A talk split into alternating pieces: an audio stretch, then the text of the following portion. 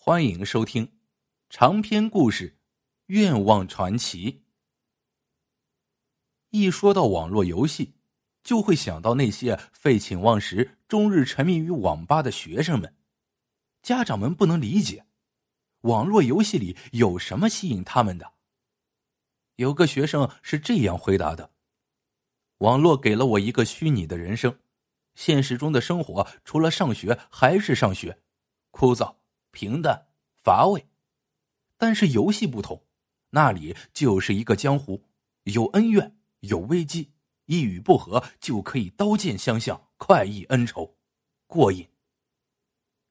这个学生就是陈燕，今年读初二，是个忠实的网游迷。每天放学，陈燕第一件事就是跑进街边的网吧玩游戏。陈燕玩的游戏叫《魔法传奇》。在游戏里的角色是一名法师，名字叫齐念娃。陈燕喜欢这个游戏，是因为他可以在游戏里挥舞魔棒，施展魔法，向空中召唤雷电，随心所欲的攻击敌人。陈燕天天玩游戏，除了喜爱，也有点身不由己。游戏都是这样的，初入江湖时，角色都弱不禁风，不堪一击。只有不断的去历练，去一个叫魔洞的地方打怪物，或者不断的去做游戏里交给角色的任务，才能够积攒经验值，获得升级。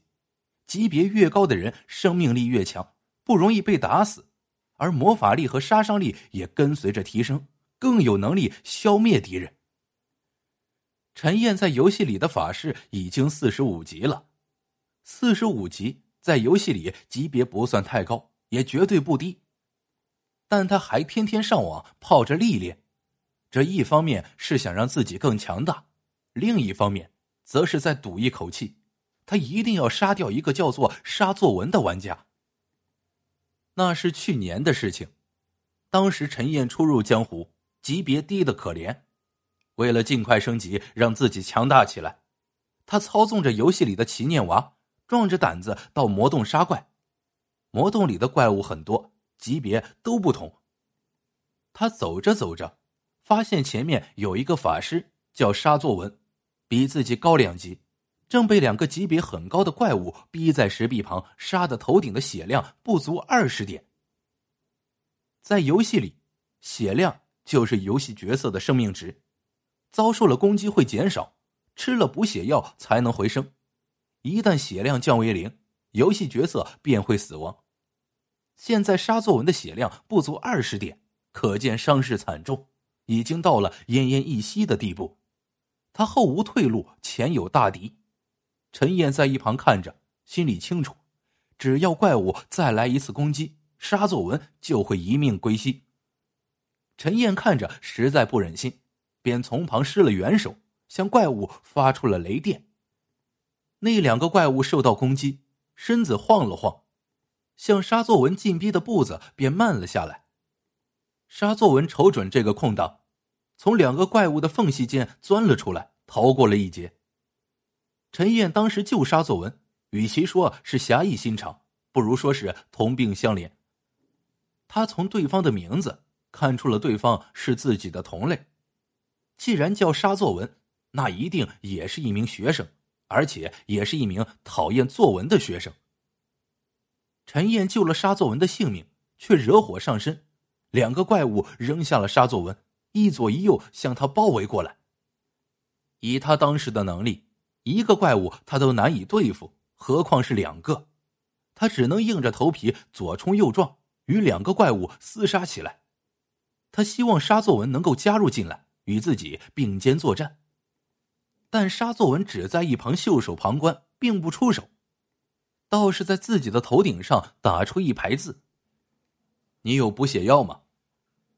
陈燕被两个怪物追得团团转，哪有功夫打字，只能简短的回答了一个字：“有。”沙作文不再说话，而是靠近了陈燕。突然，一个雷电火球扔过来，正中陈燕的后背。陈燕被这突然的攻击弄懵了，没想到沙作文的第二个火球、第三个火球接连袭来。就这样，齐念娃惨叫一声，扑地毙命。游戏里的角色一旦死亡，画面将会变灰，玩家将无法再操纵角色，而角色之前所获得的战利品也将会掉落在地上。陈燕眼睁睁的盯着电脑，看着沙作文在齐念娃的尸体上踩来踩去，捡起他散落在地上的战利品。陈燕坐在电脑旁，怒火在心底升腾。他救了人家的命，人家却杀死他，还来抢他的东西。这世界居然有这种忘恩负义的人！他对着电脑屏幕暗暗发誓，以后对沙祖文见一次打一次，他一定要教训这个恩将仇报、丧尽天良的家伙。从这以后，陈燕真这么做了，但遗憾的是，他的级别比人家低，打不过人家，反而每次都被沙作文给杀了。短短一年的时间。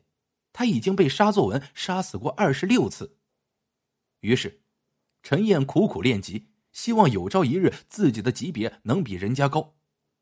现在，陈燕升到了四十五级，和沙作文的级别是一样的。这一天，陈燕又在游戏里遇到了沙作文，他激动了，操纵着游戏里的齐念娃召唤来雷电，瞄准沙作文劈了过去。可是。还没有把沙作文打死，沙作文却使了一个奸计，将游戏中的齐念娃给杀死了。他第二十七次被沙作文给杀死了，陈燕恨不得将电脑给砸了。但现在已经是晚上七点，放学后他已经在网吧泡了两个半小时，再不回去，爸爸就会大发雷霆。他只得悻悻的离开了电脑。到网吧收银台结账时。他无意中听到两个男生的谈话，其中一个得意的说：“这个齐念娃蠢的要命，他跟我打了几十次，每一次都被我给杀了，可他偏偏还要找我打。瞧见没有？这一次他本来占了上风的，我略施小计，他就上当了。嘿，就他那智商，真不知道他是怎么在魔法传奇上混的。”陈燕浑身一震。齐念娃，这说的不是自己吗？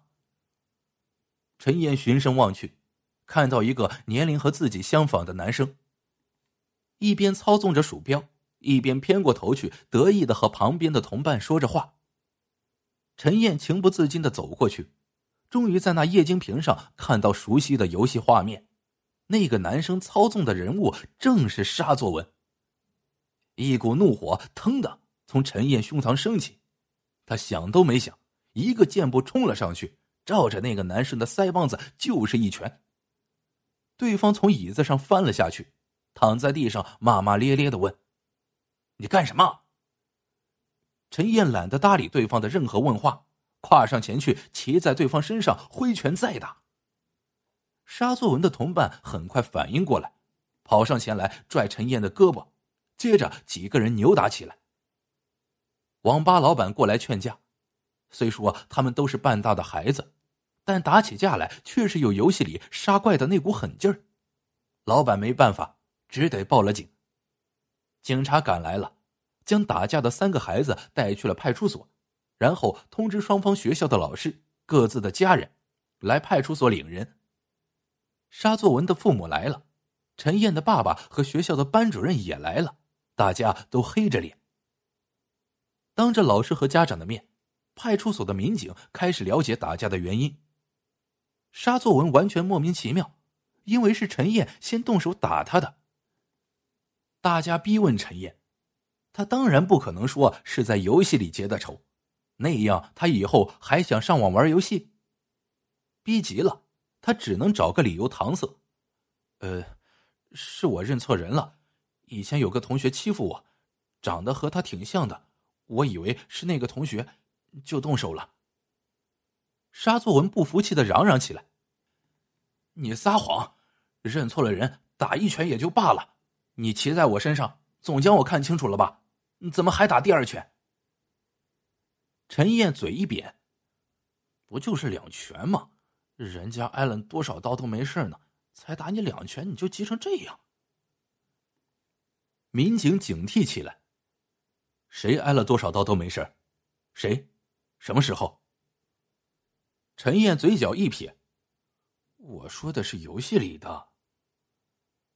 大人们都愣住了，民警也吁了一口气，而后直摇头。哎，看看这些孩子被游戏祸害成什么样子了！要真将游戏里的砍砍杀杀那一套弄到现实生活中来，认为砍人家一刀没什么了不起的，这社会还不乱套了？